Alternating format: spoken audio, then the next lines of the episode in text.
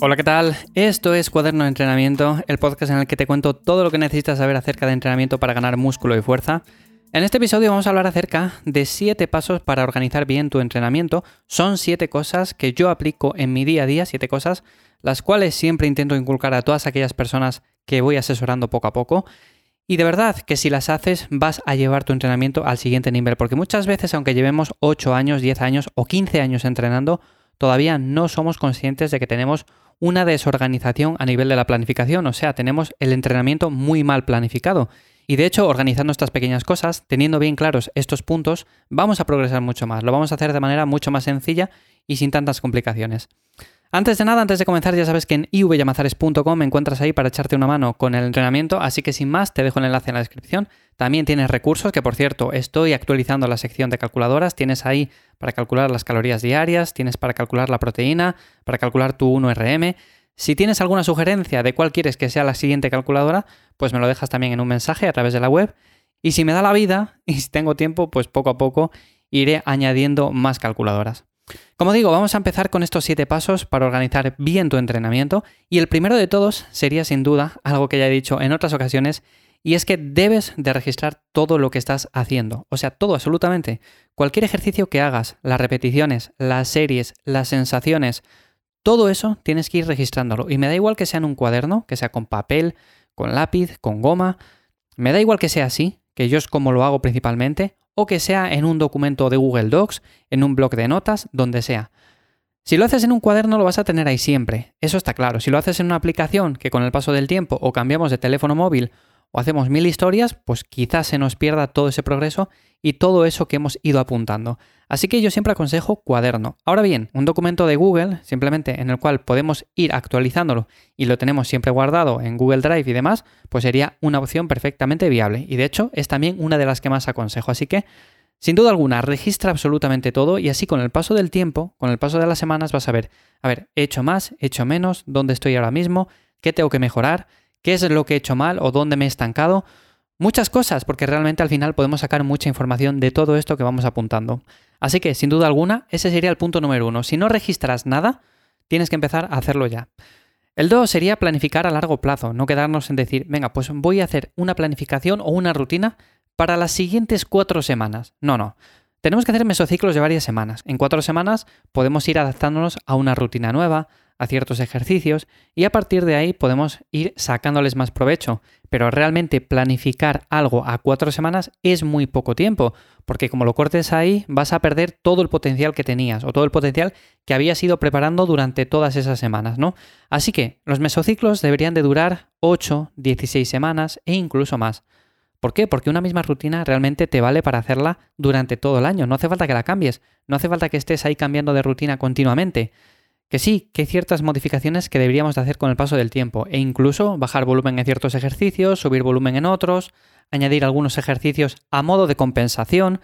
Hay ciertas modificaciones y variantes que debemos de ir cambiando con el paso de las semanas. Y eso siempre hay que ir haciéndolo. Pero la rutina, en su contexto global, realmente no hace falta estar cambiándola cada cuatro semanas. Así que, mesociclos para varias semanas. Ir planificando así porque es mucho más eficiente. Lo siguiente sería descansar y hacer descargas cuando toca. O sea, está muy extendida la idea de que cuanto más entrenamos, más vamos a conseguir. Si entreno 5 días y consigo esto, pues si voy los 7 días seguramente consiga mucho más o avance mucho más rápido. No tiene por qué, porque realmente cuando crecemos, cuando nos recuperamos y cuando progresamos más, es cuando estamos descansando y creamos una sobrecarga progresiva. Así que descansar es fundamental y realmente descansamos mucho menos de lo que deberíamos. No solamente a nivel físico, sino también a nivel mental, que es una de las cosas que muchas veces decimos, no, a nivel físico yo creo que estoy más o menos bien. Ya, pero a nivel mental, ¿cómo estás? Porque realmente igual has tenido una semana muy estresante, tienes muchas cosas en la cabeza, estás entrenando, pero estás pensando en el trabajo que tienes que entregar, en los exámenes que tienes que hacer, tienes un montón de lío en la cabeza que realmente no te permite centrarte en esos ejercicios o en esa planificación que estás llevando a cabo. Así que descansar no solamente a nivel físico, sino también a nivel mental y hacer descargas de vez en cuando.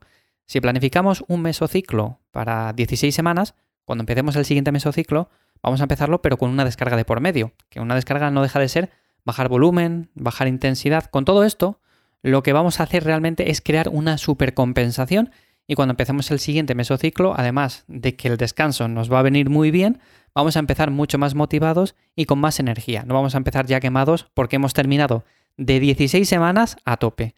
Así que tanto los descansos como las descargas se hacen muy necesarias y muy importantes. El cuarto punto sería autorregular tus entrenamientos en base a las sensaciones que vayas teniendo. Si un día estás más cansado, tendrás que bajar quizás un poco la intensidad. Si un día estás más motivado, pues posiblemente puedas progresar un poco más. Si te molesta una articulación en concreto, pues tendrás que utilizar una variante de ese ejercicio para no provocar una lesión a largo plazo. En definitiva, tenemos que autorregular todo esto. Y si un día teníamos pensado entrenar, pero realmente luego estamos muy cansados, hemos dormido mal por la noche y tenemos mucho estrés del trabajo y de lo que sea, pues quizás sea mejor no entrenar, quizás sea mejor dejarlo para el día siguiente o dejar dos o tres días de descanso. Lo mismo ocurre cuando estamos de vacaciones, quizás sean periodos en los cuales podemos entrenar mucho mejor y deberíamos apretar más. Eso o simplemente aprovecharlo para hacer una descarga y de esa manera como tenemos más tiempo libre, pues también a nivel mental nos va a venir muy bien. Así que autorregular los entrenamientos, pues el cuarto punto, importantísimo. Si no lo haces, de verdad deberías hacerlo y no planificar tu rutina con esquemas fijos de lunes, martes, eh, jueves y sábado. Tengo que entrenar estos días sí o sí y tengo que hacerlo de esta manera, porque si no, no estoy haciendo nada. Pues no, realmente no hace falta hacer eso. El quinto punto sería simplificar la rutina un poco. O sea, no digo que la simplifiquemos al máximo, pero ya sabéis que yo soy muy fan del minimalismo y aquí también lo aplico, en el sentido de que no me hace falta hacer 10 ejercicios diferentes para la espalda si con 4 ejercicios saco el 90% o el 95% de mi potencial. Aquí depende mucho de preferencias. Hay personas que les gusta hacer muchos ejercicios y hay personas que les gusta hacer menos. Yo soy de hacer menos. Si por ejemplo con un remo con barra, un remo con mancuernas, unas dominadas, unos jalones y poco más puedo entrenar bien la espalda, puedo exprimir al máximo cada una de las series, pues realmente voy a hacerlo así y no voy a añadir 10 ejercicios diferentes con dos series, cambiando continuamente los pesos, los discos, cambiando de mancuernas. No sé, al final es cuestión de preferencias, pero sinceramente, cada vez que aconsejo a una persona simplificar en este sentido la rutina, le va muchísimo mejor y de hecho progresa más porque está centrado simplemente en esos ejercicios y no está pensando en, uff, llevo tres ejercicios y me faltan todavía 10 ejercicios más que hacer. No. Entonces, si tenemos cuatro, pues nos centramos mucho más en esos y vamos a sacarles más partido.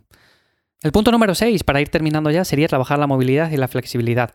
Recientemente he hecho un post en la página web hablando precisamente de la movilidad del hombro, de los ejercicios que podemos hacer, no solamente para trabajar también la flexibilidad.